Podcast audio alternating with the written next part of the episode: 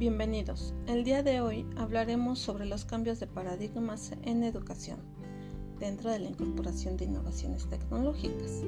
Para ello es necesario identificar que las nuevas tecnologías son todos aquellos equipos técnicos que sirven de soporte a los contenidos de formación y siempre estarán en función de los objetivos a alcanzar, así como de las características de los alumnos a los que van destinados.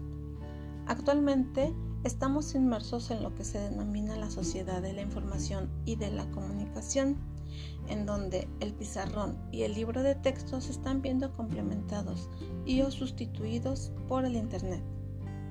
Pero es necesario recordar que la tecnología no es la solución a todos los problemas, sino una herramienta. También es cierto que la inversión en tecnología permite llevar la educación a lugares y grupos sociales hasta los que ahora era muy difícil llegar y si lo consideramos a la larga esto es más barato. De igual manera, se da un avance fundamental en las relaciones entre alumno-profesor y entre los propios alumnos. Además de que existe la ventaja de acceder en tiempo real, pero también da la posibilidad de realizarlo de manera asíncrona, es decir, que los alumnos puedan elegir el momento adecuado para la apropiación de su conocimiento.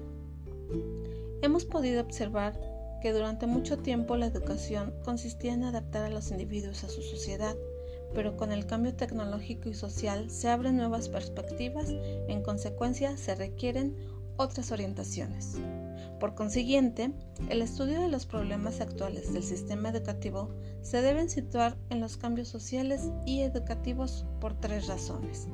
La primera razón nos indica que requiere eliminar el desconcierto, es decir, replantearse el papel y los objetivos del sistema de enseñanza, lo que permitirá clarificar la situación en la que nos encontramos y las dificultades a las que hemos de hacer frente diseñando respuestas más adecuadas ante dichas interrogantes.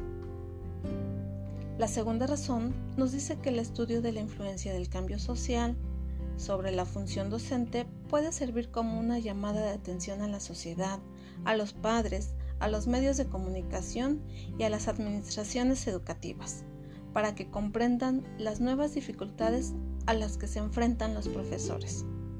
Como tercera razón, se debe considerar que solo a partir de una visión global de los problemas generados para la influencia de los cambios se pueden diseñar pautas de intervención capaces de mejorar la calidad del sistema educativo. Por este motivo, es necesario romper el círculo vicioso de un sistema de enseñanza que responde con lentitud ante los cambios y las exigencias sociales. La educación tecnológica ha de ser sensible a dos rasgos interrelacionados que definen el nuevo papel de la tecnología en la sociedad actual, siendo estas la innovación y la participación. Aunque todavía es habitual encontrar una educación tecnológica individualista que descuida el proceso creativo de las personas, mecanizando en muchas ocasiones el proceso de aprendizaje a través de la asimilación memorística.